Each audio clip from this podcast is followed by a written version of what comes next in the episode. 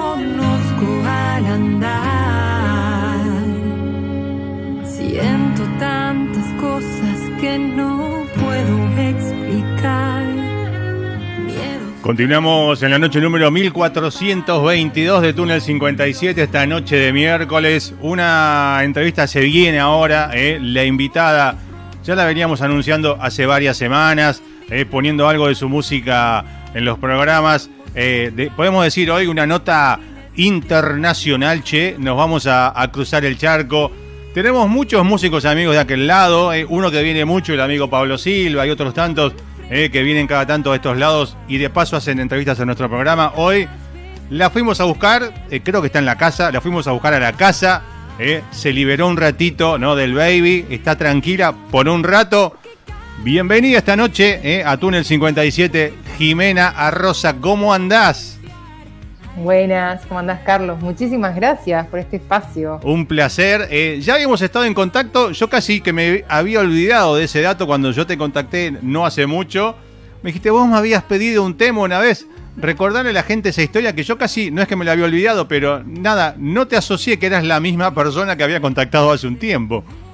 Me acuerdo así, hace un par de años me contactaste porque estabas haciendo una nota o estabas hablando en la radio sobre Lila James. Sí, señor. Y bueno, encontraste, se ve que por casualidad, un cover mío de un tema de ella en español. Sí. Y me pediste permiso a ver si lo podías pasar en la radio. Y claro. algo que no sé si sabes es que así fue que debuté en la radio, en tu radio en Argentina, con un ah, cover. Así que, claro. Claro, claro. Ahora, ahora que me tiraste el dato este, recuerdo, claro, que había, había un par de posteos que decían, ¿no? Como que era la primera vez que aparecías en la radio. Y fue en este programa, che, qué orgullo, qué grande. Bueno, Ahora, por segunda vez, yo no recuerdo el año de, exacto de aquella. De aquella Creo que hace como cinco años. Hace cuatro más, capaz. ¿Cómo pasa el tiempo? Y todavía no estaba eh, en camino este disco, ¿no? Que, arrancó por ahí, ¿no? Unos no, no, no, no, todavía no. Ahí.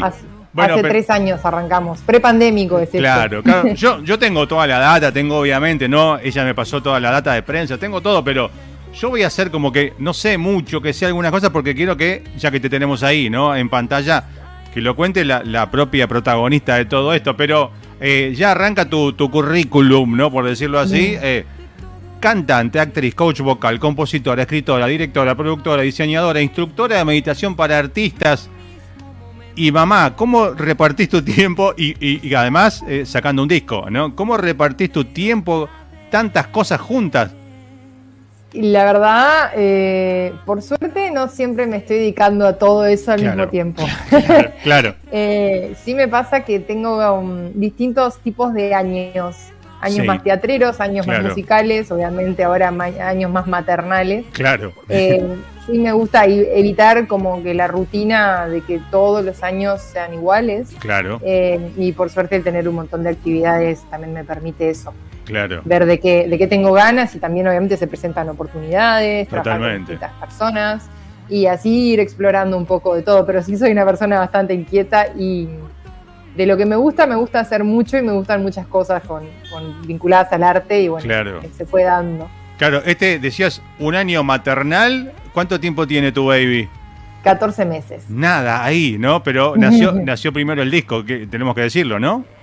En verdad fue, bueno, en el medio nos tocó la pandemia, claro. Entonces el disco arrancó como a, generarse propiamente dicho en el 2019. Claro. Y justamente al otro año, un poquito antes de poder lanzar, en verdad un poquito antes de poder grabar, cerró el mundo y todo se empezó a postergar. Y el segundo año de pandemia ya fui embarazada, así claro. que fue como en paralelo. Claro, claro, claro, claro. Bueno, eh, yo sé que ahí en Uruguay estuvo, entre comillas, ¿no? Un poco más, digo, no creo, por lo que sé de referencia, un poco más light el tema del encierro, ¿no? Totalmente, no se compara como estuvieron ustedes. El tema es que uno de mis, de, mi equipo, eh, ya lo nombro, Julio Berta, el que es el ingeniero que grabó todo, estaba en Argentina. No. Claro, entonces hubo que esperarlo. Claro, eh, como un año y pico lo, tuviste que esperar bastante. Él se estaba mudando para acá con sus equipos y sus cosas y la primera fecha que teníamos pautada de grabación eh, estaba con eso de que abren, abren, no me dejan, si eh, no llegó. No, aparte acá parecía gracioso porque te decían 15 días encerrados y a los 15 días te decían 15 más, 15 más y 15 más y 15 más y fue una locura el encierro te juro que ya caminamos por las paredes con decirte que enfermó a medio mundo, no solo el COVID y eso. Yo no me agarré COVID, pero bueno, yo hace un año y pico estaba con un poco de sobrepeso y eso eh, me agarró hipertensión, arritmia, ¿no? Un desastre. la cabeza también, la cabeza, ¿no? poder salir a la calle. Claro, o sea... Te pega por cualquier lado. El, estudio de la radio, yo estoy sentado frente a la PCR y tengo el estudio, un año y medio vacío haciendo todo así, en forma virtual como ahora.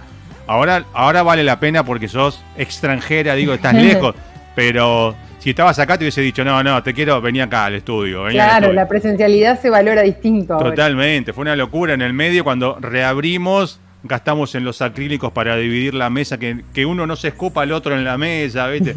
Pero bueno, nada, eh, ahora es otra cosa, pero bueno, Vos estás ahí, en este año maternal decías, pero digo, maternal con mucha música porque sacás videos, sacás todo, o sea, seguís laburando. Y bueno, ahora a partir de que el gordo tiene un año, empezás a, manejarte un poco diferente. También tengo una red de apoyo, hay mucha contención, está toda la familia de los dos lados, o sea eh, pero no es lo mismo cuando es chiquito y que está como mucho más pegado a vos, cuando ya tiene un año, ya come, ya camina, ya va al jardín, entonces ahí uno empieza como a retomar a cosas, eh, cosas que pausamos. Se entretiene, se entretiene solo un poco, ¿no? Hay que estarle ahí, ¿no? Todo el tiempo. Es un poco más fácil de que esté con otra gente, seguro. Claro. Claro, claro. Ahora, ahora con quién está, por ejemplo. Lo metemos de chupa, ¿no? En la Ahora con los abuelos, con los abuelos. los abuelos de mi parte. Bien, bueno, viene ahí por los abuelos también haciendo el aguante. Bueno, hablando de familia, hablemos de Jimena. Bueno, primero, eh, en Uruguay, ¿en qué parte de Uruguay estás? En Montevideo. Montevideo. Eh, ¿en, algún barrio característico? Eh, sería el límite entre Positos y Villa Dolores. Positos y Villa Dolores. Yo tengo un muy amigo músico, Pablo Silva, de Sayago. ¿Ubicás Sayago? El, Sí, claro. Bueno, de ahí. Y es más, su primer disco se llama Sayago. Eh, un capo que ahora viene, en abril viene a grabar un videoclip acá en el pasaje Bollín, en un bar que le recomendé yo, con piano, de piano vertical. Hermoso. Eh, bueno, no sé por qué te cuento esto, pero es otro colega tuyo, uruguayo. Eh, vayamos a la, a la Jimena chiquita, digo.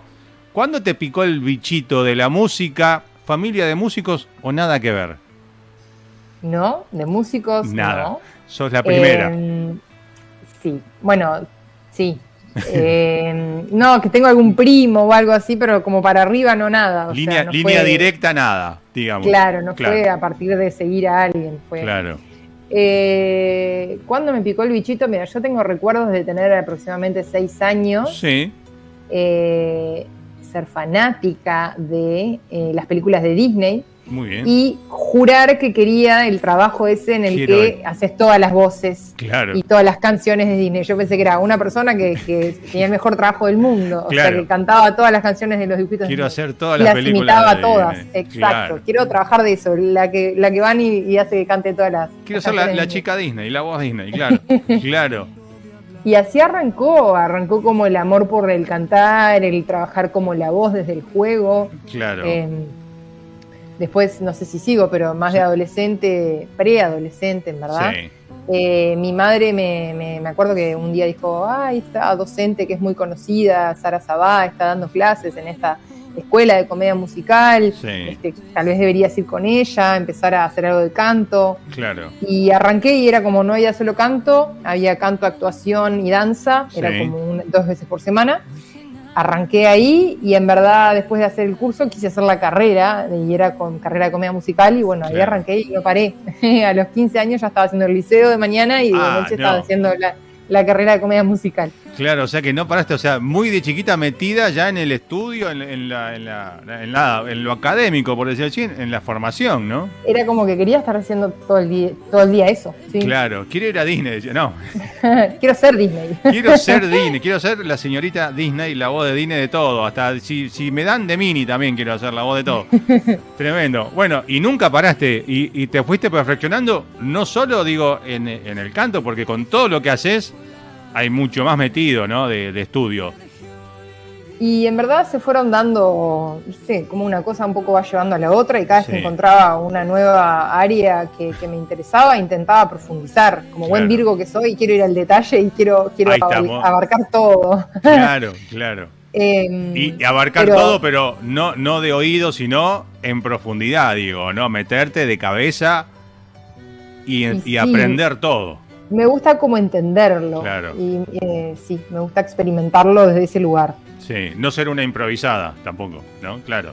Eh, no, no, y aparte creo que también que, bueno, relativamente, si, si, digo, si nos vamos a hablar específicamente del canto, em, cuanto más técnica tenés, más puedes liberar la emoción. Y como yo quería poder ser libre en lo que quería cantar, eh, la técnica en ese sentido te libera para, para el momento que querés expresar algo. Entonces sí, me volví como una fanática de la técnica y ahí mi propia docente me dijo, vos deberías dar clases. y ahí me puse a dar clases. Claro. Mirá, que Por eso digo, una cosa fue llevando a la otra. Claro, claro, pero siempre claro, ¿no? Hoy digo, más allá de la familia, ¿no? Que también es importante, pero digo, de tu hijo, todo. Pero digo, eh, sin música no te ves sin música en la vida.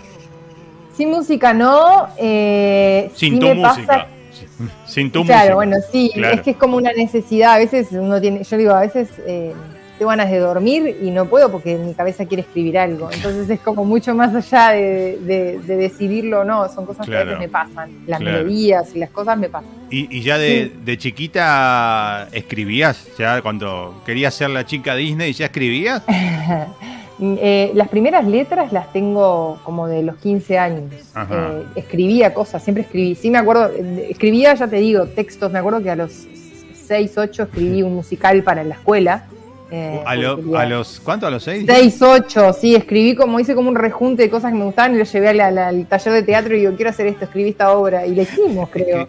Mira, no, no, no, qué atrevida, ¿no? digo, de chiquita, digo, sin conocimiento, pero con las ganas ahí latentes, ¿no? Es como que se ve que eso sí, creo que también hubo un concurso de algo de, escribir unos cuentos en la biblioteca de la escuela y también me, anoté y creo que gané un premio, o sea, como que la parte de escritura estaba, eh, me, llamaba mucho, y es lo que te digo, como que algo que me atrae un montón y me pasa. Y, aquel, aquel musical, ¿te acordás a los 6, 7 años?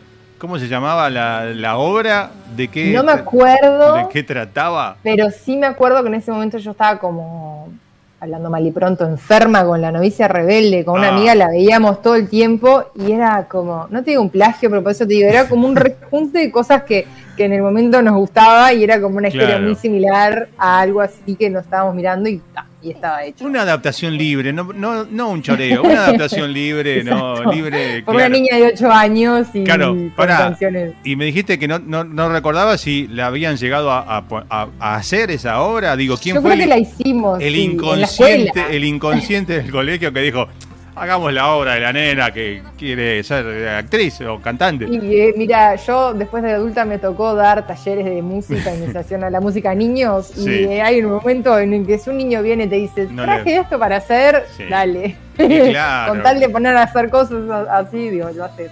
Claro, aparte, no, digo, no, no, cortarle esa, esa, como lo que tuviste vos de chiquita, esas, esas ganas de hacer algo. Así, si te decían, no, nena, no puedes hacer esto, sos muy chiquita. Y ya ahí creo que no, hubiese seguido o te hubieses deprimido de chiquita o, algo. Mira que em, obviamente las críticas siempre están, siempre están las personas que te van a limitar o intentar limitar, que obviamente tiene que ver con sus limitaciones personales, no las tuyas. Y yo le contaba esto el otro día a un, otro compañero que me preguntó algo así como cuáles habían sido como un momento de las dificultades que me había encontrado en, la carrera. Y sí a la altura de la adolescencia, cuando ya estaba en la carrera, hasta que te digo que entre los 15 y 18 años estudié, sí hubo una personalidad importante, digo, porque era conocido en el país, que, que hacía musicales y estaba como muy vinculado al medio, que me dijo, eh, vos no, como que cantás muy bien, actuás muy bien, pero como que tu físico, tu rol no, no, va acorde a la comedia musical y como que no vas a poder hacer esto. Y que, pero, que, o sea, ¿cuál es el físico, tu rol de una... lo que pasa que es verdad que sí, para, para una persona old school, vieja escuela como era él. Claro. Es verdad que hay un tipo de mujer petit de en la comedia musical Broadway, Estados Unidos. No estamos ahí, no somos ese tipo de físico rol. Los latinos somos latinos. Total, sí. y si bien es latino europeo, es otro cuerpo, otro tipo de todo. Obviamente eh, pasaron dos cosas, o sea, a un adolescente le decís algo así y obviamente eh, hay un, hay un impacto emocional grande, hay como, como una angustia, hay como un complejo de... Pero después me, pasa, me pasó lo, opuesto, me pasó, digo, está si, si físicamente ya de una no me van a elegir, entonces tengo que ser mejor que las que sí físicamente van a elegir, pero por ahí no cantan y no actúan. O sea, me tengo como que esforzar un poco más. Y a su vez, si esta persona ya me dijo que él en las producciones que hace nunca me va a llamar, entonces tengo que empezar a producir yo. Claro. Y fue lo que pasó. O buscar otro productor, digo, o buscar otro productor con la cabeza más abierta, ¿no? También. Viste que Uruguay es chiquito, el medio es muy chiquito, entonces cuando hay personas, había en ese momento personas haciendo eso, eran las personas que hacían eso. Las que estaban siempre ahí, ¿no? Que alguien te llame, eran ellos. Las que estaban de siempre, ¿no? De hace mucho, estos vieja escuela, como dijiste recién, que por ahí, que también imagino que como sucedió mucho tiempo acá, por ahí más en el rock, ¿no? Pero muy como de machista, una mujer, viste, que cante o que se ponga al frente de algo, era como más complicado, ¿no? Sí, bueno, hubo, ah, yo creo también, justo la escuela de comedia musical en la que yo me formé de adolescente era la primera en el país, entonces antes de eso no había formación formal. Claro. Entonces imagínate que las nuevas camadas empezaron a medio que salir a la par conmigo, si bien yo era la más chica de mi generación, o sea, yo tenía 15 y había alguien de 40, 30 sí, igual. Claro. Este, y lo que pasó es que esa nueva gente fue la que empezó a, producir, a generar musicales eh, más modernos, con un elenco más variado, dando oportunidades. Y obviamente eso fue lo que pasó. Y, tus inicios. Claro, claro. Y, bueno, y tus inicios, digo, ¿no? ¿A dónde fuiste a estudiar? Primero ahí en Uruguay, ¿no? Contame un poquito a dónde fuiste, con quién estudiaste, tus primeros pasos, digo. Acá en Uruguay, eh, bueno, la primera escuela fue esa, lo que era en ese momento la Escuela de Comedia Musical de Lustro Chon, que después hoy en día cambió de nombre. Eh, y a nivel de canto, arranqué con canto particular en lo que era Escuela Yamaha, que eso cerró hace mil años, y un par de docentes particulares. Em, pero después sí, eh, ya me fui a, algo internacional. Sí, ahí, ahí este, quería llegar. ¿Para dónde fuiste? ¿Cómo buscaste? Digo, dijiste nada, acá no tengo a dónde ir, tengo que buscar algo afuera y caíste a dónde fuiste. Contá un poquito. En verdad, yo estudié primero diseño de, moda, que lo, llevé al teatro, diseño como de vestuario acá en Uruguay, eh, un poco como intentando autoengañarme con esa idea de que tenemos que tener también carreras formales, ¿no? Los artistas para no morirte de hambre. Sí, sí, sí. y en el, en, el, en el último trabajo de la tesis eh, elegimos con una compañera trabajar, hacerle 300 vestuarios a una escuela que hacía... Eh, obras de comedia musical. es el timbre de mi casa, yo no espero a nadie, así que me están tocando porque sí. Que sigan tocando y lo usamos de em, cortina, sí. Perfecto. Em, entonces, en, eh, en, ese momento hicimos la comedia musical con los 300 niños y el último día, ellos se fueron, los niños estaban en el teatro, yo estaba ahí con, mi compañero arreglando vestuarios en patas y los niños estaban haciendo comedia musical. Yo hace varios años había dejado de hacer comedia musical porque estaba estudiando diseño, sí, cantaba, pero no hacía teatro. Y bueno, estaba estar ahí y los niños empezaron a cantar canciones de comedia musical. Dije, no, ¿qué hago acá detrás de pata haciendo vestuario si yo lo que quiero es estar ahí? Claro, claro. Me, pegó de nuevo como el... ¿no? O sea, estás intentando hacer esta carrera para tener una seguridad y en verdad lo que querés es estar ahí. Sí. Y fue salir de ahí y apliqué a un par de universidades en Estados Unidos sí. para actuación y para comedia musical. Y me fui para allá, entré y entré a hacer unos intensivos en Nueva York. Y ahí también conocí a mi docente por una recomendación de la docente que tenía acá, el docente que tenía acá, eh, Wendy Parr, eh, que empecé a estudiar con ella ya. Y sí me pasaba a esa altura que yo sentía que, que iba muy buenos docentes acá en Uruguay y como que no, no lograban eh, aportarme algo más que, me hiciera, claro. se dice en inglés un breakthrough, ¿no? Como dar un paso más. Claro, claro, como romper el límite propio que tenías y avanzar un poco más en lo que querés hacer, claro. Me decían, cantás bien, y yo quería... Em, sí, pero ¿qué más? Claro, cantás bien. Y ahora, ¿Y ahora qué hago? Canto bien, ¿y? Está bien. Yo sabía que tenía obviamente limitaciones y cosas a trabajar y no, me estaba logrando encontrar herramientas. Y me pasó con Wendy que me abrió un mundo nuevo. Claro. Eh, y con la técnica que ella usa, y ahí fue que, ella misma me dijo que me entrenaba para ser docente, entonces aparte de ir a mis clases, empecé a ir a clases que ella tenía con otros alumnos para empezar a... ¿Cuánto tiempo estuviste allá afuera haciendo todo esto? Eh, como un año. Ok. Y, y, cómo, digo, vos, hablaste antes, ¿no? De que te pusiste a diseñar y eso, nada, para tener algo, algo seguro, ¿no? Eh, ¿Cómo era tu subsistencia estando afuera? Digo, ¿cómo, cómo era el, tu día a día, digo, no? Y mira, yo, bueno, te digo, entré en esas universidades, cuando estás allá no puedes trabajar allá, yo sí en ese momento había eh, conseguí un trabajo acá de diseñadora que me, hacían diseñar eh, remeras, y estampas para camisetas. Sí y la mandaban a hacer a China para vender en Brasil. Y la, empresa estaba en Uruguay. Claro, un delirio. Le pagaban algo así de 50 dólares el diseño. ah, bueno, bien, qué sé yo. No sé, sí. Estaba bien. Sí. Igualmente, obviamente fueron mis padres los que me apoyaron en cuanto a lo que eran los estudios, claro. que en una residencia y yo tenía una plata extra que... Claro, claro. Pero, pero no, ellos me apoyaron 100%. Bien, bien. Bueno, eh, Ahí, dimos ¿no? un pantallazo de todo lo que es tu preparación. Igual imagino, digo, seguís, digo, buscando información todo el tiempo, ¿no? O, o que esto de el breakthrough todo el tiempo lo buscas, ¿no? Buscando cosas para hacer nuevas, para estudiar.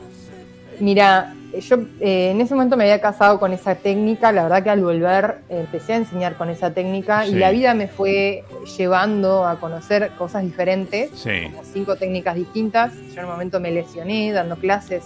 Llegué a dar clases y daba clases de, de 12 del mediodía a las 9 de la noche, ah, niños y todo. Claro. Eh, trabajaba en eventos los fines de semana cantando arriba de la música y estaba ensayando un musical que estaba autoproduciendo. todo. Me enfermé. Sí, todo, junto.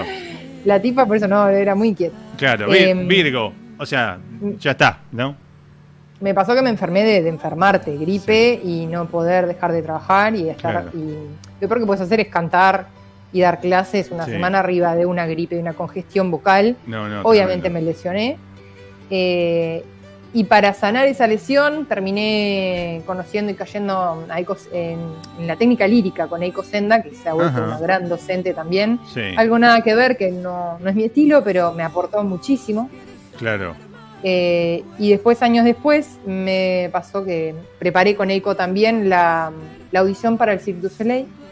Eh, yo quería, había un espectáculo de Avatar y quería audicionar. Pedían mi, ellos son muy específicos, pedían mi tipo de voz y mi tipo como de, altura, físico y demás. Viste que al final dabas para algo, ¿viste? Para algo. El otro que te dijo que vos no podías hacer nada. Mira, toma. Por eso digo que él tenía limitaciones personales, no podía pensar lo que el círculo se le iba a querer, pero por eso, en general, las limitaciones uno siempre tiene que ver con el otro, no con, Habla, habla, más del otro, como se dice, ¿no? Que de uno mismo, sí. sí, sí. Claro. Eh, son sus miedos, no los míos. Total, total. Y bueno, me presenté y si bien no quedé en el espectáculo de Avatar, me, aceptaron para la carpeta de cantantes potenciales del Cirque du Soleil. Claro. Y en eso viene el Cirque du Soleil por primera vez a Uruguay, que jamás había pisado Uruguay. Sí. Y veo, yo seguía a la Casa de Talentos que, con la que me había estado hablando y me había pedido las audiciones y todo. Yo la seguía en, Instagram, Severin Parent, que bueno, falleció el año pasado, lamentablemente, pero una genia. Y y veo que dice, volando Uruguay para cambiar la cantante del Cirque du Soleil, no sé qué. What? Y, dijiste vos. Y le escribí, le escribí de atrevida, claro. que fue por Facebook en esa altura. Sí. Y, le digo, Severín, ¿estás viniendo para acá? Este, no, me acuerdo qué fue lo que le dije. Claro. y me dijo, perfecto, eh, comamos un asado de tarde, o como saldremos, salgamos a comer ahora en unas horas, o mañana, o algo así. Claro. Eh, esos momentos en los que te corre toda la sangre a toda velocidad. ¿Y qué comemos? ¿A dónde la llevo? Claro. ¿No? una genia. Em, ella estaba muy interesada con vincularse con alguna coach vocal acá en el, sur, en Latinoamérica, porque ella estaba traduciendo al español la técnica que ella aprendió, que se llama vocalerie, de un francés, em, y que ella aplicaba para, para coachar a la gente de Cirque du Soleil, otro tipo de técnica. Ella venía de lo lírico, pero, pero una técnica muy moderna, muy, muy relajada, muy natural. Y, entonces hicimos un par de talleres gratuitos para cantantes profesionales que yo conocía en la academia que yo en ese momento trabajaba, que era otra. Bien. Eh, en carrera profesional, pero para adultos. Sí. Y bueno, y pegamos onda y nos hicimos conocidas y me invitó al preestreno del Cirque du Soleil, al backstage y a una fiesta que hicieron en, privada. Y sí. Y bueno, y me quedé estudiando con ella también, o sea que ya te digo, con esto que decías de romper y seguir rompiendo barreras, sí, incluía la primera técnica que me hizo docente como dos más de canto, la lírica y, el vocabulario. Y después incluí lo que aprendí como instructora de meditación, que para mí es fundamental porque a veces me encuentro con que grandes limitaciones que tienen los cantantes no son técnicos, sino emocionales, claro. psicológicos, sí. Eh, de autoestima, de amor propio, de, que no les dé vergüenza el, poner ahí afuera las palabras, el escribir, el compartir, el ser vulnerable, el errarla, el desafinar, todo eso a veces este, me ha resultado más trabajarlo desde la meditación para poder desbloquear eso al cantante y, la verdad que combino todo. Claro. Claro, yo he visto por ahí que cada tanto subís algunos videos como hablando, ¿no? Y tienes esa forma como también relajada, ¿no? Que nada, uno te escucha y como que además te tranquiliza, digo, tu forma de hablar, digo, ¿no? Es como que tu, tu coachismo, por decirlo así, ¿no? Va por ahí, ¿no? También. Es que sí, yo eh, algo que me gustó mucho en mis años de docencia fue dar clases a los adolescentes, me encantó, me encantó. Tal vez por ahora lo que lo pienso y te comparto todo esto por mi propia experiencia de, haberme encontrado en la adolescencia con personas que te dicen algo que no. Claro. Eh, yo siempre a los adolescentes con los que me crucé dije que sí. Claro. Y siempre los, los, los motivé a que de esto, si lo aman, pueden vivir, que si ahora no se sienten buenos, pueden ser buenos, que todo se puede entrenar, que todo se puede aprender y me, es un punto en la vida en el que al adolescente lo podés influenciar un montón. O lo, este lo podés, o lo podés marcar mal para toda la vida, ¿viste? Imagínate si a la Jime de seis años que llevó su, su comedia musical le decían, no, no, nena, no puedes hacer esto. ¿Qué hubiese pasado, no? Capaz que te alejabas de la música, ¿viste? Sin duda sí, puede pasar. Eh, uno tiene a veces, mis padres siempre me dijeron, vos, o sea, me dijeron, seguí lo que, lo que ames hacer, que lo que amas vas a ser buena y si sos buena podés vivir, como una linealidad. Claro. Sí tuve que luchar con muchos demonios más míos, ¿no? Miedos internos, esta idea de que tenés que tener algo más formal para, para vivir, pero no era, no era por ellos, fue algo que capaz que la sociedad, o ni idea, uno a veces tiene esas cosas. Sí. Sin duda que si ellos no me hubiesen apoyado, la historia no hubiese sido la misma. Totalmente. ¿Te acordás cuando fue tu, tu primera vez a la edad que sea, ¿no? En el colegio, en un escenario, cantando frente a público que no sea familia, digo, ¿no? El domingo, nena, ven y cantate algo, no. Que sea en un teatro, en el salón de actos del colegio. Tu primera vez en, público.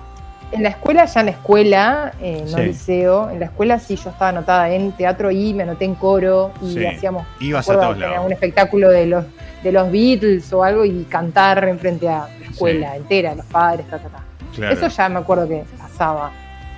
Eh, y después cuando arranqué comedia musical a los 15, sí, había, tenías que audicionar por tu papel para hacer como un rol en una obra y la muestra era abierta, se hacían muchas funciones de, lo que fuere, de, la obra que fuere, y ahí ya también te tocaba cantar y defender un personaje y su canción. Eh, y después música mía, o en era mía, ya por ahí por los 15 creo que fue también mi hermano eh, tocaba percusión, estaba en un par de bandas. Y me empezaron a meter como corista. Claro, bien, bien. Che, tengo mi hermana que la podemos traer que, ¿no? Que meta unas voces. Exacto. Y empezamos a, También hicimos un par de días de patrimonio en algunas plazas y no sé qué. si bien la cantante era otra chica que escribía hermoso, em, yo hacía los coros. Claro, claro. ¿Y, qué recuerdo tenés de eh, aquellos actos escolares? Digo, eh, ¿hiciste alguna, alguna canción de Disney? o, o, qué fue lo que recordás? O el recuerdo más lindo que tengas de chiquita, la Jimenita, en el colegio, en un escenario. Ah. En verdad, eh, creo que de los espectáculos que, me gustaron más fue lo de los Beatles. Tengo, tengo, tengo muy mala memoria, ah. entonces hay muchas cosas de mi infancia de esa lectura que no me acuerdo mucho, pero tengo como una sensación de lo que sí hubo para eso fue como que, hubiesen elegido un par de personas. Sí. Eligieron tres chicas, tres chicos para hacer como ese espectáculo y me sentí elegida. O sea, me, eligieron para formar parte, pero fue como la primera vez como que te empiezan como a hacer un mimo, ¿no? A, el ego creativo de de bueno, te elegimos para cantar esto, para formar parte de esto. Y, creo que ahí fue también como un poco, si bien los Beatles siempre sonaron en mi casa, fue como descubrirlos desde otro lugar, desde las letras y cantarlos y las canciones y demás. Y, se sintió bien, se sintió muy bien ensayar para algo. Claro, claro. Eh, hablemos un poquito de eso, de tus gustos musicales, ya hablamos obviamente dejamos de lado todas las canciones de Disney, nos olvidamos de Disney por un rato, ahora hablaste de los Beatles. Eh, ¿Te acordás qué música sonaba en tu casa de chiquita o qué, escuchaban tus viejos? Beatles imagino que sí, ¿no? Pero ¿qué, más sonaba? Em, mucho em, Joaquín Sabina, me gusta mucho. Eh, Michael Jackson, me acuerdo de un disco en particular, también fue marcó bastante mi camino y como un poco mi, carrera ahora de, grande. Em, Rosana, eh, Shakira. Pero ¿cuál, ¿cuál es Shakira? ¿La primera época? La primera, pies descalzos. claro, sí. Pies descalzos. Primer disco. Eso. Sí. Sí. Y porque la, de eh, ahora como que mucho es como no me gusta tanto eh, la, de ahora. Claro, no tiene tanta profundidad creativa en las letras. Tendrá profundidad de contexto, ¿no? El contexto con Piqué. Es ahora, ahora la cosa es con sí. Piqué. Pero, también hay como una reivindicación de la mujer ante la vida, ante las relaciones, ante el trabajo, ante los medios. Sí. Pero no en la letra como algo Total, eh, elaborado, digamos. Bueno, eso es otro, otro, digo, ¿no? Esto da como esta parte, ¿no? Da como para otra charla porque yo mm. reniego mucho. Algunos me dicen como que me tengo que modernizar, que soy vieja escuela, pero a mí hay muchas cosas de la música de hoy que todavía no.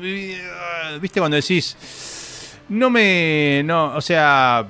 No sé. El Lollapalooza, sin ir más lejos. ¿Dónde está el rock en el Lollapalooza? O sea, Lollapalooza nació con Perry Farrell, James Addiction en Estados Unidos. Bandas de rock alternativo. No hay bandas de rock. O sea, bueno, nada, es otro tema, pero no nos vamos a meter ahí porque nos vamos a enroscar y nos van a putear unos cuantos. Eh, pero nada, eh, eh, bueno, y cuando vos empezaste a elegir tu música, digo, más allá de lo que sonaba en tu casa, ¿no? Digo, eras de comprar, sos muy joven, así que imagino CDs, cassette, ¿qué comprabas? Sí, eh, cassette llegué a la época de cassette, de que, de que tu canción estuviese en los 40 principales o algo y llegar del colegio a intentar agarrar la canción que pasaba en ese momento y te ponían, la, la propaganda en el medio y la agarrabas de la mitad al final y otro día agarrabas del principio a la mitad y bueno, ibas completando la canción en, distintos cassettes y ibas haciendo pedacitos. Eh, también son de, soy de la época en la de en la que uno bajaba las descargas, ¿te acordás? Totalmente. De Ares, de cómo se llama esta canción y descargarla, bajarla toda la noche para que no corte el teléfono y hacerte los discos mixtos de, todo un poco. Yo la verdad que siempre escuché de todo. En esos discos era como que así podría salir eh, una canción de La Sirenita y después Eros Ramazzotti y después Blink 182 Mira. y podía, podía pasar de todo porque era lo que me gustaba, lo descargaba y yo lo recopilaba y lo metía. Claro, claro. Y si tenemos que decir hoy, por decir un top 3 de tus artistas onda, ahí arriba, ¿a quiénes ponemos? ¿Cantantes femeninas, cantantes, digo, mujeres o bandas de rock? Decime tus tres, tu top 3 de he tenido épocas, también me pasó cuando viví en México, viví tres años, viste que te vuelves muy nacionalista, estás afuera. Acá no comes dulce leche, pero te vas del país y querés comer dulce leche todo el día. Leche y asado todo el día, claro, claro, claro. Y, ahí la vela, hubo un disco de la vela que me acompañó un montón, la vela puerca. Sí. Pero Rosana siempre me, gustó mucho. Eh, como cantante femenino, digamos, de adolescencia adulta. Hubo un disco de Alejandro Sanz que me gustó mucho. Muy bien. Em, Sabina siempre me encantó. Eh, algo de Silvio Rodríguez también. Eh, pero en verdad siempre escuché mucho también Disney y musicales y, tango y cosas muy variadas. Y del rock argentino, que bueno, obviamente estamos muy cerca, digo, pero no es que no, no conoces, pero digo, ¿qué es lo que te pegó? ¿Qué, qué es lo que más conoces? En verdad no sé si rock. Eh, amaba los pericos. Los pericos, muy bien. Bueno, pasa que acá en, en, las disquerías en Argentina, todo lo que es música hecha acá, en la batea está en rock nacional. O sea, todo es rock. Desde, no sé, desde Chano, por decirte algo, hasta la renga están en rock nacional. O sea, y los pericos también. O sea que está todo metido ahí. Y es esas canciones que era como que te ponían de buen humor. Claro, claro. como que te pegaba arriba. Y yo, yo, yo, te hacía el baiano y ya estabas contento. Dame una cerveza. Sí. Claro, playa. Claro, playa. Uh, qué lindo, qué lindo. Eh, hablando de, de, de, bueno, no sé qué tiene que ver playa, pero playa, me imagino clima lindo. ¿Están sufriendo mucho el calor ahí ahora en Uruguay? Acá es infernal en Buenos Aires. En los últimos 3, 4 días, ahora ya oficialmente terminó el verano. Sí, pero no. nos volvimos a la ciudad. El clima no se avivó todavía que terminó el verano. Eh, yo es el primer año, puse el aire acondicionado cuando tuve el bebé, por, temas obvios de, invierno también y demás. Eh, no sé cómo hubiese sobrevivido este verano sin el aire porque hace seis años que vivo en esta casa y nunca me he dado cuenta del calor que, que, hubiese tenido. A mí, em, a, mí, a mí hace una semana y algo, diez días, se me rompió el aire del control donde el lado donde estoy yo, estoy con un ventilador de fondo, porque todavía no vino el técnico, están a full de laburo y no tienen tiempo para venirte a arreglar nada. Y me estoy con un, bueno, estos días son tremendos. Encima acá tres computadoras, un desastre creo que ahí igual siempre es peor. O sea, si acá en Montevideo hace calor, creo que ahí ustedes se prenden fuego. Sí, hubo días de 41 de térmica, o sea, 41 de térmica. Y los días seguidos se acumula, el asfalto está caliente, todo. No, las casas son un horno, no, es un desastre. Bueno, nada, viste, en este programa es así, hablamos de todo, vamos de un tema al otro. Pero bueno, eh, ya venimos hablando bastante, más de, creo que más de media hora llevamos de charla. Eh, quiero ir eh, a un nuevo video tuyo. Antes de empezar eh, la entrevista, vimos eh, tu versión, tu video, tu Fénix en inglés, que yo cuando te contacté no hace mucho, para nada, pedirte más material y eso te dije, enganché esta versión de Fénix, las dos, ¿no? Pero la en inglés, y lo que me fascinó es esto, ¿no? bueno, viviste en Estados Unidos, la dicción, ¿no? La buena pronunciación y como que más que nada, aparte de la voz, obviamente, de la canción, ¿no? Pero digo, eso, la suma de todo que hace un producto eh, hermoso. Mm, gracias. Eh, digo, esto, eh, tu inglés, estudiaste inglés ahí en Uruguay y obviamente lo perfeccionaste cuando estuviste allá. en verdad, estudié acá en el inglés en, el liceo, sí, ya me gustaba mucho. Em, pero después cuando viví en México, el liceo en el que tuve que terminar porque me faltaba un año, era muy bueno en inglés. Y de hecho, lo único que me hicieron una prueba como para ingresar era inglés. Y no era el inglés nuestro que es aprender a hablar el idioma, era literatura en inglés. Ah, claro. Y me acuerdo que fue un dolor de cabeza para mí, fue llegar ahí y digo, ay, no sé, no sé nada. Claro, claro. Eh, igual obviamente algo me entró y yo creo que lo que más te diría que me hizo como el oído y todo es la música y las series y la televisión cuando... Eh, uno, uno, creció en televisión abierta y no había cable y no había nada, ¿no? Pero cuando empieza a pasar todo eso, empezábamos a, consumir y escuchar un montón de, inglés en el día. Claro. Eh, y soy como esa generación bisagra que, creció como sin, pero ya cuando estaba en el liceo hubo cable en mi casa y, y, se escuchaba, escuchaba Friends, escuchaba hablar todo el tiempo. Claro. Igual así cuando llegué a Estados Unidos a la universidad, jurando que iba a entender porque ya se hablaba. Claro la primera clase. No, habla eh, más despacito, le decías. Quedé como que no entendía nada, claro. Dije, ay, ¿cómo voy a hacer acá? Seis meses. Em, no entendía nada, me costaba mucho expresarme hasta que, bueno, viste, como que te sumergís y de escucharlo eh, empezás a, a, ser más fluido. Bien. Y, ahí creo que empecé como a, a manejarme un poco mejor. Claro, y, y esta canción, Fénix, ¿cómo nace? ¿Nace en español o nace en inglés? Esta es la única canción que por alguna razón nació en inglés. Nació en inglés. Por eso también la, la, saqué primero en inglés. Claro. Eh, sí, lo que me pareció después es que, como soy cantante en español. Claro. latinoamericana, claro. tenía que tener una, versión en español y la hice mucho después, la hice para el ah, disco. Ok, bien, bien. Bueno, eso fue lo primero que vimos tuyo hoy en esta entrevista. Ya habíamos pasado uno la, semana anterior. Eh, nos quedamos con, vimos Fénix. Quiero que ahora veamos y escuchemos Piel. Decime algo de Piel y después seguimos la charla. Eh, bueno, Piel es el resultado de lo que fue un viaje muy loco, que se dio de manera muy loca. A partir de soñar que estaba en un lugar, me llega un mail de que, me aplicara un programa de cantantes en Los Ángeles, Estados Unidos, para componer una semana, no sé qué, y grabar allá. Y dije, ay, acabo de soñar cinco días seguidos que estaba en Los Ángeles, esto será para mí. Y yo soy muy de las señales y la apliqué. Me contactaron, mandé el material, hice una audición. Tremendo. Pegué mucha onda con la, con la, con la mujer que, que lidera el programa y estando en Los Ángeles conocí al productor de Michael Jackson, Tom Russo, y, Rick García, que fue el que nos lideró toda esa semana de composición y me empujó a ir en un lugar donde uno, salir de la zona de confort. Claro. Y como resultado de ese intensivo eh, nació Piel. La canté por primera vez en vivo en Los Ángeles, que fue la primera vez que canté algo mío en vivo en mi vida.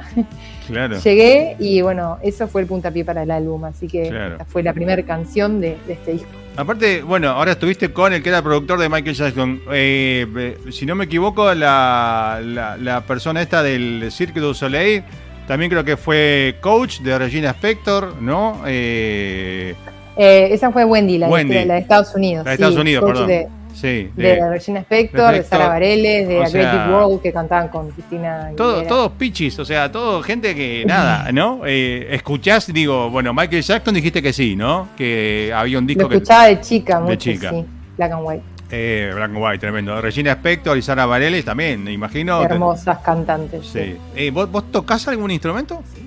Muy eh, pobremente.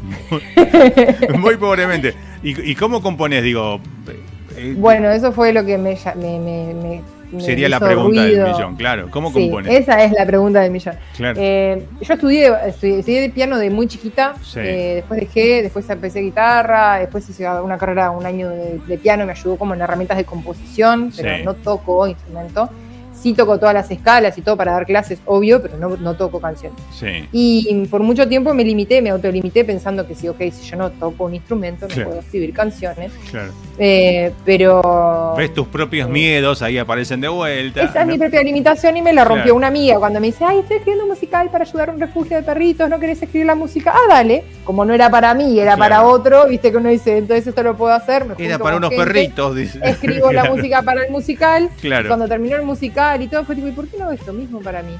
Bueno. claro. Empecé ahí a duras penas, pero en el medio pasó este viaje. Y ahí fue que en, la entrevista con el productor de Michael Jackson, él en un momento hace un comentario y lo tira al aire como si nada. Dice, no, porque Michael Jackson no era músico, no tocaba ningún instrumento. Bueno, es que los, cantaba todos. Claro, te iba a decir eso. Michael Jackson, hay un montón de videos que él dice, bueno, en inglés no dice, pero dice, no, quiero que haga. Exacto. Sacalo eso, o sea, haceme eso. Eh, y el tipo era re exigente, pero el tipo no, no sabía nada.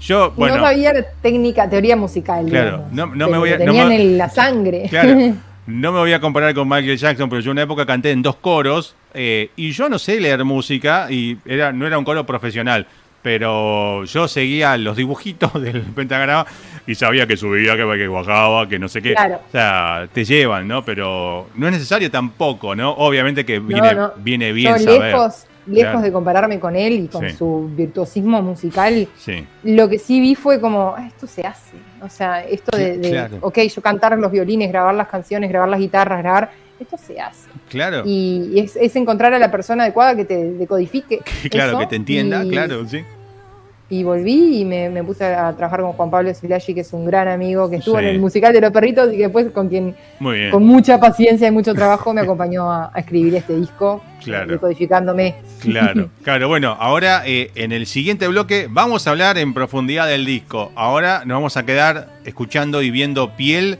Así que nada, quédate ahí, que si te tocan el timbre ahora puedes atender porque vamos al tema. Eh, yo pongo el videito y seguimos charlando, dale. Perfecto. Ya volvemos.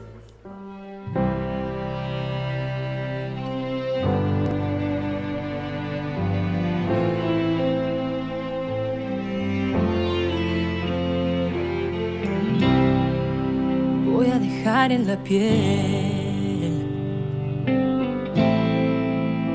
lo que fue la locura de dejarnos ver. Puedo ayudarte a perder ridículo escudo que engaña el querer.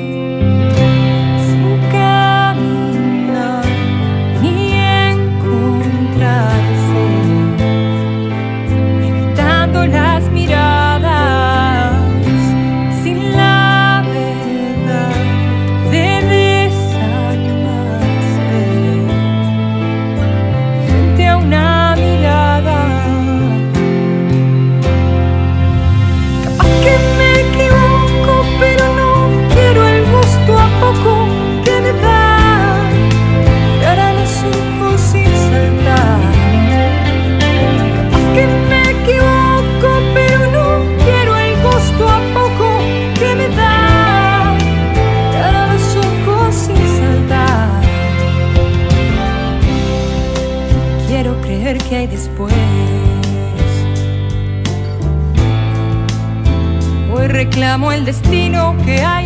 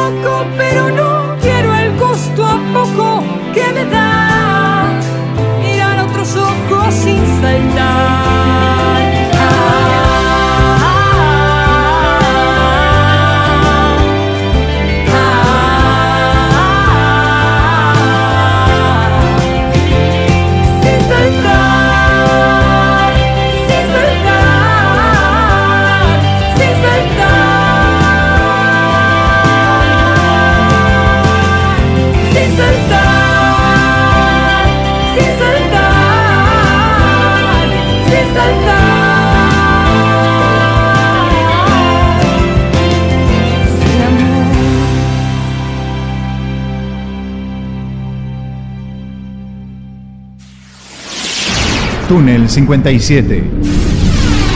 Entrevista en vivo.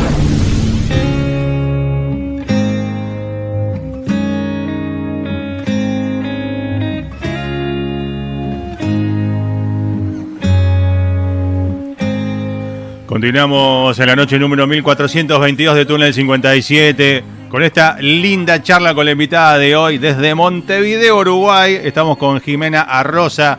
Bueno, ya lo dije al comienzo del programa, eh, al comienzo de la entrevista, ¿no? Eh, tengo acá la lista, lo tengo que leer porque si no me pierdo. Cantante, actriz, coach vocal, compositora, escritora, directora, productora, diseñadora, instructora de meditación para artistas y mamá. ¿Ve? Mamá las 24, eso sí, tiene que ser las 24 horas, ¿no? Porque eh, no, no, si no, no se puede.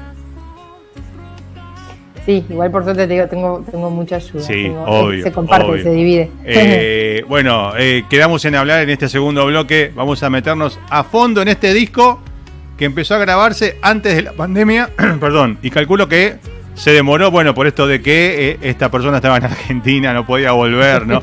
Fue un delirio, pero contame, digo, ¿cómo nace? No cómo nace, porque calculo que venías por ahí escribiendo, pero digo, de golpe dijiste, saco un disco porque hay que tomar la decisión, ¿no? Venís juntando canciones.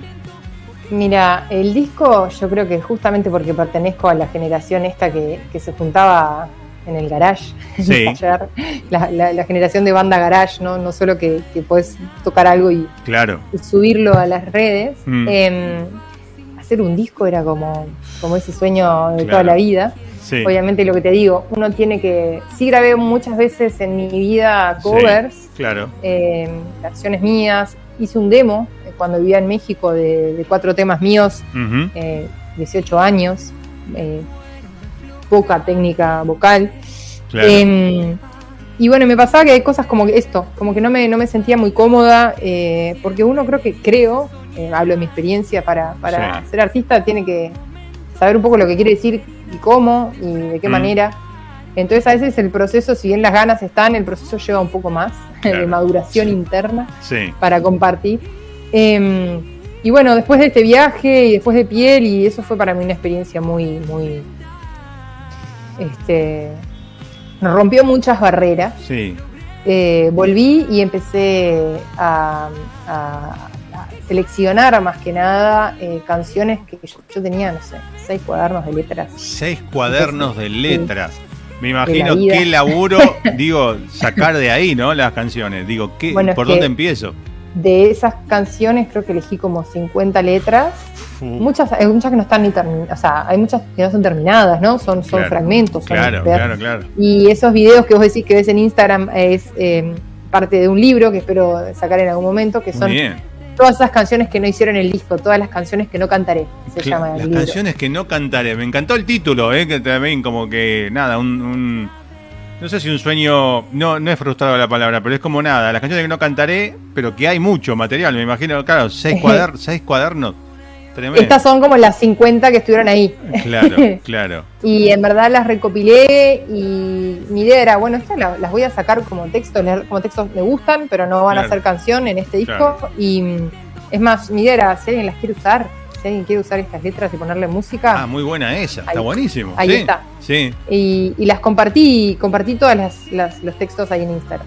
Sí. Y bueno, a partir de ahí sí, arrancó el proceso de, de poner música, arrancó instrumentar Arrancó todo eso de, hacer el disco y bueno, en la mitad, eh, cuando íbamos a grabar, primero hicimos todas las maquetas y después se consigue los músicos, después se ensaya y después se hacen los arreglos definitivos y se, va a estudio.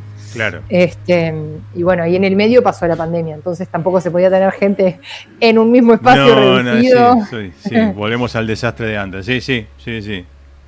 Y bueno, demoró. Claro. Y después quedé embarazada Claro. Y dije, tiene que ser ya, porque de acá a un año eh, lo que pasa vocalmente hasta por las hormonas y el no poder dormir, eh, estábamos hablando de postergar un año y medio más. Claro. Entonces grabé el disco con seis meses de embarazo y por eso hay varios videos en el estudio que tengo panza. Tremendo, no, hermoso, hermoso. Aparte hay mucho, hay mucho video, eso está buenísimo, ¿no? Bueno, es como la, era, ¿no? De la imagen, ¿no? También este, estos tiempos. Sí. Sí, y, hay, Sí, hay, mucho video, se te ve ahí con, la panza grabando. Está buenísimo, hay mucho registro, ¿eh? Y eso está bueno eh, para poder no solo conocer la voz, digo, sino verte, ¿no? Y eso, eso está, buenísimo. Eh, contarle a la gente dónde te ubican en las redes, cómo te buscan. Ahí eh, aparece tu nombre, ¿no? En pantalla, Jimena Arrosa, pero ¿cómo te buscan? ¿A Jimena Rosa?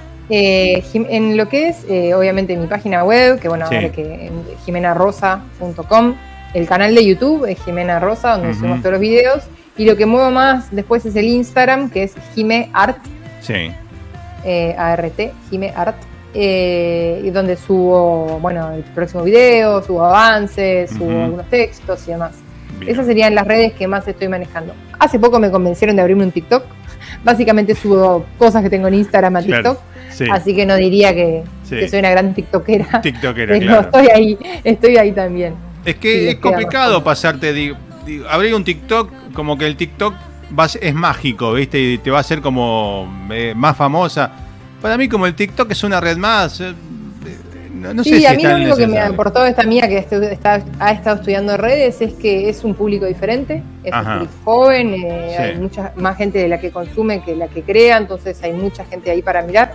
Y que yo teniendo ya el contenido armado era subirlo nada más. Replicarlo ahí, claro, mandarlo para ahí. Eh, sí, es verdad que es un tiempo y a mí hoy en día con todo y la maternidad lo que me falta es el tiempo real para sentarme y hacer cosas y sumar una cosa más, así que lo llevo como puedo, pero está ahí. Está ahí, bien. Bueno, mientras no te aconsejen, sacate un OnlyFans, viste, no des bola vos cuando te, si te dicen eso, decís, no, por ahí no voy, ¿eh?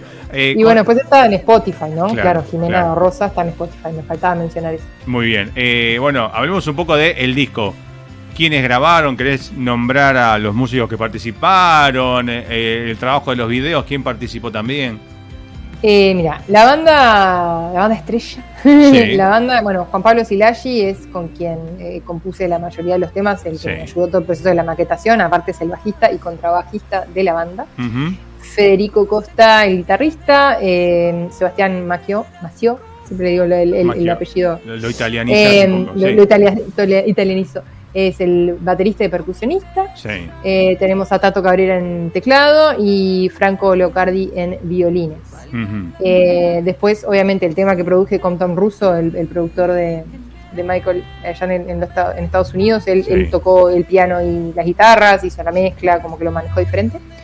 Y, y bueno, después tuvimos a Julio Berta en la parte de técnico de de grabación. Eh, y los videos son de Max Argibay, es un capo con la cámara y hace toda la magia. Bien, bien. Y también tenés la versión, ¿no? Eh, la, la comunia dúo, ¿no? Eh, podemos decir, de, de hoy. Es la que sale ahora, me agarraste. Te agarré, te, quemé la. No, te quemé la noticia, no. sale ahora. No, te iba a decir que en el, ah. en el disco Canto Solo Yo, salvo en un tema, que está Martín Ruiz. ahí este, argentino, desde el lado ese del charco, artista invitado para ese dúo. ¿Cómo, nace este dúo? Digo, ¿lo conocías? Eh, ¿Lo convocaste? ¿O cómo, cómo es la historia? Lo conozco, él fue docente invitado en MAD cuando yo era docente en MAD para dar unas charlas de interpretación de comedia musical, sí. tremenda onda. Eh, en el 2015 yo hice Caer, que fue mi primer video así como profesional eh, con un single, y lo invité a bailar Sí. él está eh, como bailarín y protagonista en ese video. Y ahora lo invité a, hacer este, un dúo. Claro. Y ahora estamos por sacar el video el próximo viernes el 14 de abril. Bien, bien. En dos semanitas nomás. Este mes que, eh, está terminando salió eh, de Lunas, ¿no? Que es lo último hasta ahora. aparte del video, me encanta la historia, ¿no? Como, eh, ¿qué pasa acá? Y de repente, epa, se mira, hay unas miraditas, ¿no? Digo, en estas historias hay, hay, historias tuyas, inventadas, digo, ¿es una historia como real? ¿Te pasó algo así alguna vez? Siempre hay como de todo un poco, ¿no? Hay canciones que, que sí pueden partir de, de, un pensamiento, alguna frase que viene como una experiencia personal. A veces uno completa las canciones con, cuando se cuando se compenetra con ese hilo por el que sí. va. Hay cosas que son a futuro, hay cosas que son experiencias pasadas, hay cosas, hay de todo un poco. Pero pero sí, obviamente, hay mucho... Eh, ¿qué, qué, qué, otro tema tan inspirador en la vida hay como el amor y los ah, desamores? Creo que ninguno. creo que hay más canciones, hay no sé, no sé si hay un empate, pero creo que a veces hay más de desamor un poco en algunos lados, pero eh, como, la, de, la de Shakira y Piqué, volvemos al tema, ¿no? El tipo vuelve.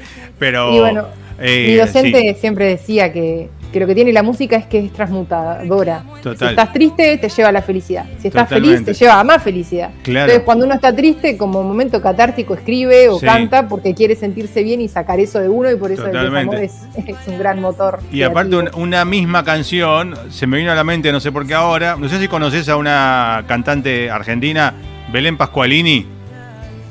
Bueno, es una grosa, ahora está haciendo una gira en México con un musical de sobre su abuela. Bueno, una historia tremenda, tremenda, digo, tremenda de buena, ¿no? Me refiero. Sí, sí, sí.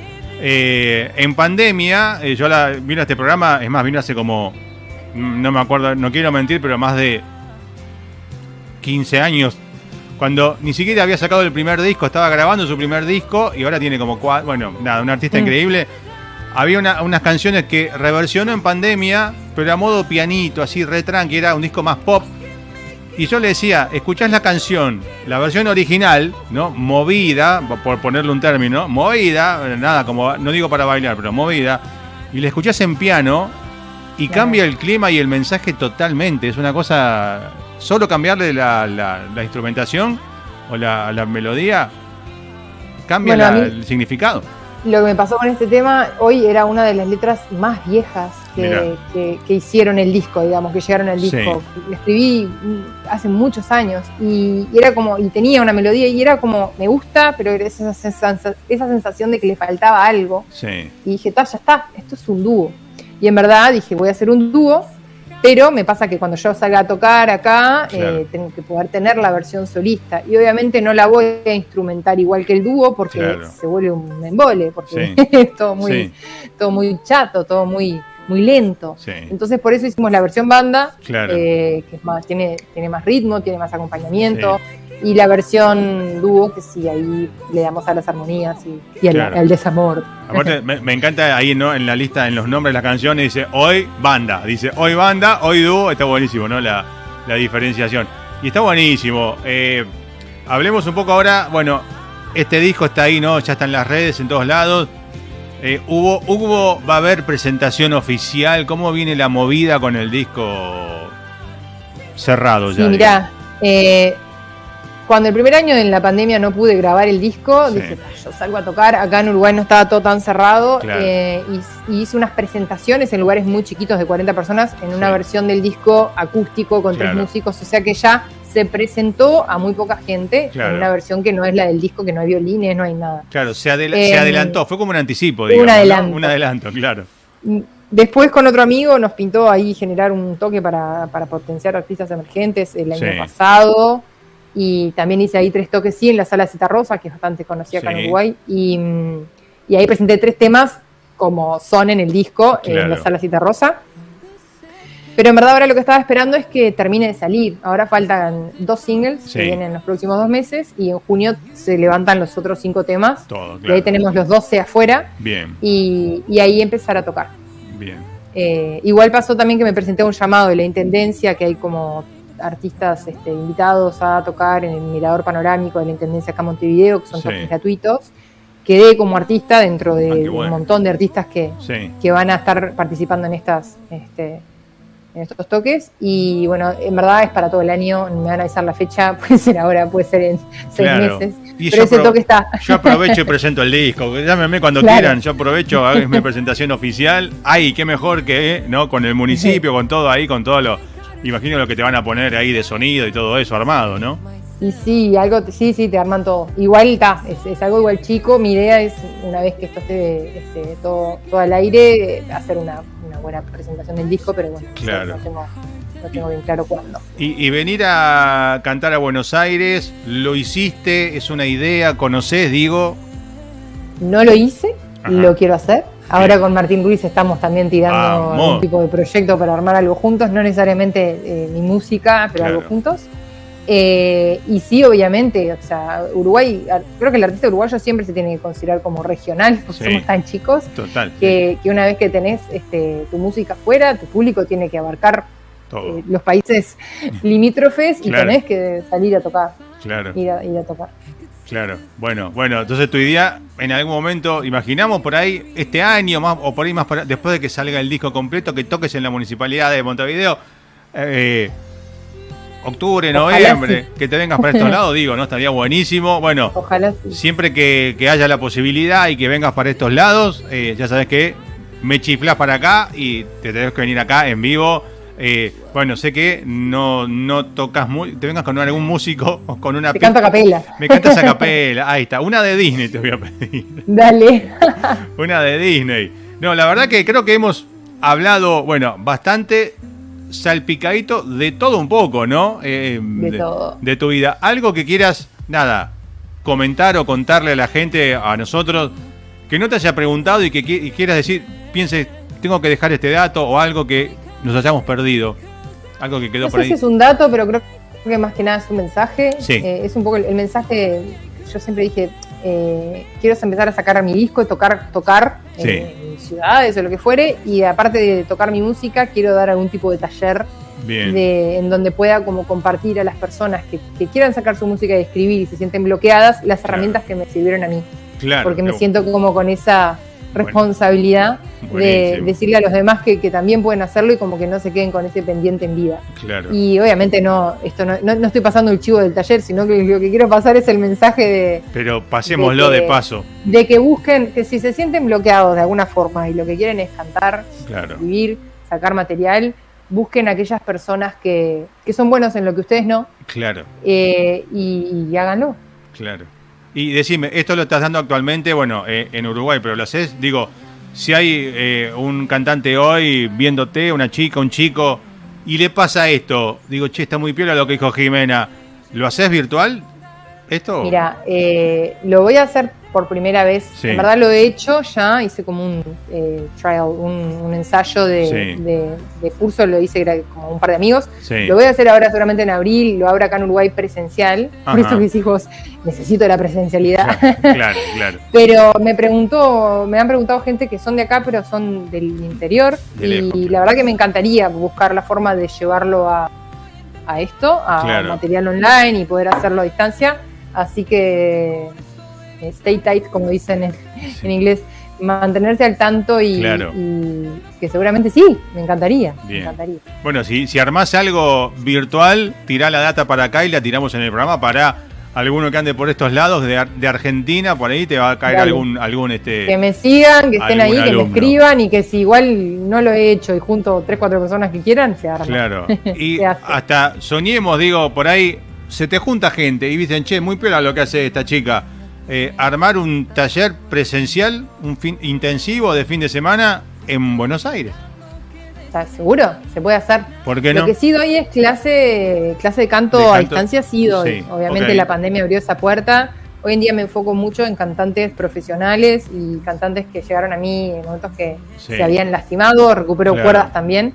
Pero sí, hoy en día eh, doy clases a, cantantes profesionales en España, en, acá en Uruguay, en, en, su momento en Miami. Eh, ah, no, paras nunca, no paras nunca. O sea, no, no, hay hijo que te haga parar, digo, ¿no? O sea, sí, más, laburo, más laburo, más laburo, ¿no? Siempre, no paras. Él, viene, él viene a sumar, él viene a sumarse a este barco. Claro, claro, qué tremendo. Y, y, contame, ya le compusiste, perdón, ¿cómo se llama tu hijo? Hijo o hija, perdón. Simón, Simón Mateo. Simón, ¿le compusiste alguna canción a Simón ya? Mira, eh, le he escrito un par de cosas. O sea, últimamente escribo, estoy escribiendo. Bien, o sea, texto por ahora, no sin música, pero calculo que se la tarareás de alguna manera. Igual, no, no, todavía no tiene melodía, he escrito cosas. Es, muy, viste que los primeros años son muy, hay mucha información y, es mucho todavía como para procesar y escribir. Pero mm, sí, mm, tengo un sueño, que la primera canción que escribí en mi vida fue dedicada a la luna, una canción de cuna, se la canto y quiero que, como que empiece a hablar mejor y pueda decir algunas palabras para grabarla con él. Ah, me encantó, me encantó, me encantó. ¿Y por qué no eh, un disco para chicos, no? Para Music, music for Babies. Eh? ¿Por qué no? Why, not? Eh? ¿Por qué no? Mirá qué lindo. Bueno, la verdad que ha sido no solo un hallazgo musical, digo, el encontrarme con este video en inglés la otra vez y nada, escribirte y después recordar que ya te había escrito otra vez. Me hiciste acordar, ¿eh? así que hemos tenido una charla re linda, más de una, no sé, ya una hora y algo eh, hablando de música y todo un poco. Eh, no me queda más que agradecerte tu tiempo, sobre todo mamá y con todo lo que haces, digo, con el currículum y con lo de mamá, ¿no? Estás a full. Gracias por este rato. Eh, a partir de mañana yo después te voy a pasar todos los links de ya después el material, eh, además de salir ahora en vivo, subido eh, a YouTube, a Instagram, a Spotify, así que para que vos lo repliques y hagas con él lo que quieras. No sé si es, ¿es tu primera entrevista en Argentina? Sí. Vamos todavía. La segunda vez que sonaste en este, la segunda vez que sonaste en este programa, de paso, ¿no? Sí, seguimos debutando. Seguimos debutando. Eh, no, la que te quiero agradecer soy yo. Gracias por, por, el interés, por el espacio, por la buena onda desde el inicio, por el interés por lo que hago. Y seguramente eh, te puedo agradecer en nombre de todos los artistas a los cuales este, te has vinculado. Gracias, gracias por la buena onda del espacio y por, por iluminar No, por favor, gracias, bueno, gracias a vos por la música, que te lo habrán dicho miles de veces, gracias por la música. Eh, y siempre digo lo mismo, aunque sea recontra reiterativo. Eh, si lo que escucho no me gusta, o sea, no estamos así, hablando y ya hace una hora, una hora de hablando casi como que nos conocemos hace mucho, aunque en realidad sí, nos conocemos hace mucho, pero no mucho, pero digo, nada, eh, es la buena onda tuya también, la buena predisposición el tiempo, te tocaron el timbre y no diste pelota, eh, no, pará, voy a atender la puerta, no, ¿viste? No espero a nadie. No espero a nadie. Solo espero la, nota. Y, es para mí que me llamen, como dice mi abuela. Si vas a venir a casa, avísame y trae facturas, ¿eh? Digo, unos bizcochitos de grasa palmate, algo, algo, tráete. Eh, nada, yo para despedirte, primero, nada, obviamente te agradezco eh, la, charla de hoy. Te voy a dejar al aire, voy a hacer un juego que hago con los invitados siempre te vas a quedar vos solita al aire. Eh, nada, saludá, agradecer lo que quieras decir, despedite, pero haceme vos misma de presentadora y presentate a vos misma, eh, como si estás en un programa de radio tuyo. Y presentá, vamos a ver y escuchar el videoclip de Lunas eh, y decía algo del video. y te voy a decir algo nunca dicho en una radio. El aire es tuyo. te escuchamos. Yo ya me callo, yo ya no hablo más. Ahora el aire es tuyo. Adelante. Bueno, muchísimas gracias a todos por estar ahí, por escuchar. Eh, sin el otro lado que escucha, la verdad que los artistas no tenemos nada que hacer. Y los dejo acá hoy con De Lunas, el último videoclip grabado en este verano 2023 con un grupo de amigos y espero que les llegue la buena vibra y el amor que le pusimos. Bueno, mira, quiero que sepas que no tengo resueltas las más de mil preguntas, siguen sin respuestas, pero sí sé que te miro y sé que es. Y entonces sí quiero que entiendas que no hay mañana si no hay noches como esta. Levanto del piso este corazón partido y te invito a un compás atrevido y sintiendo cosquillas abajo del ombligo te confieso que quiero estar contigo. Ay, ay, ay, ay.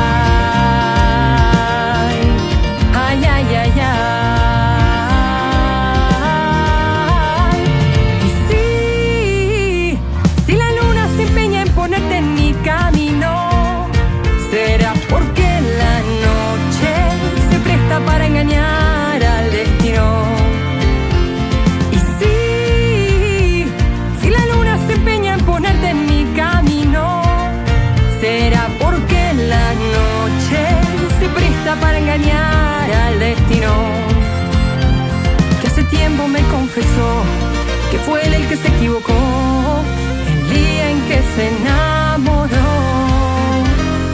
de esta idea absurda entre vos y yo.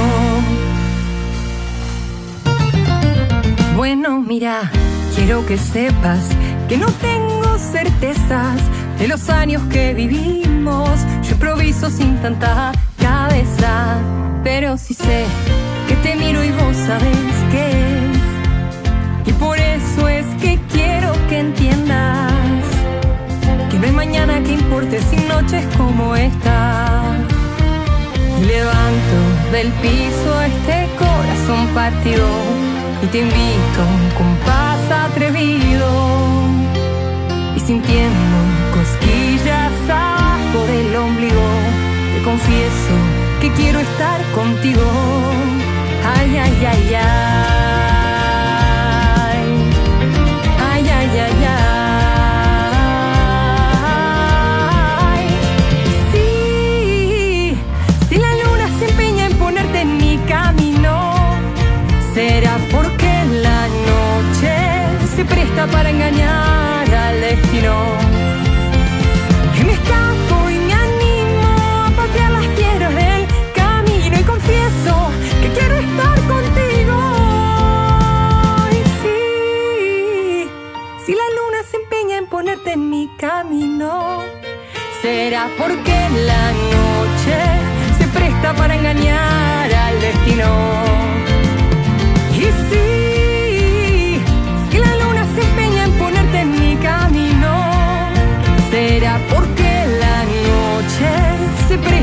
engañar al destino, que hace tiempo me confesó que fue el que se equivocó el día en que se enamoró.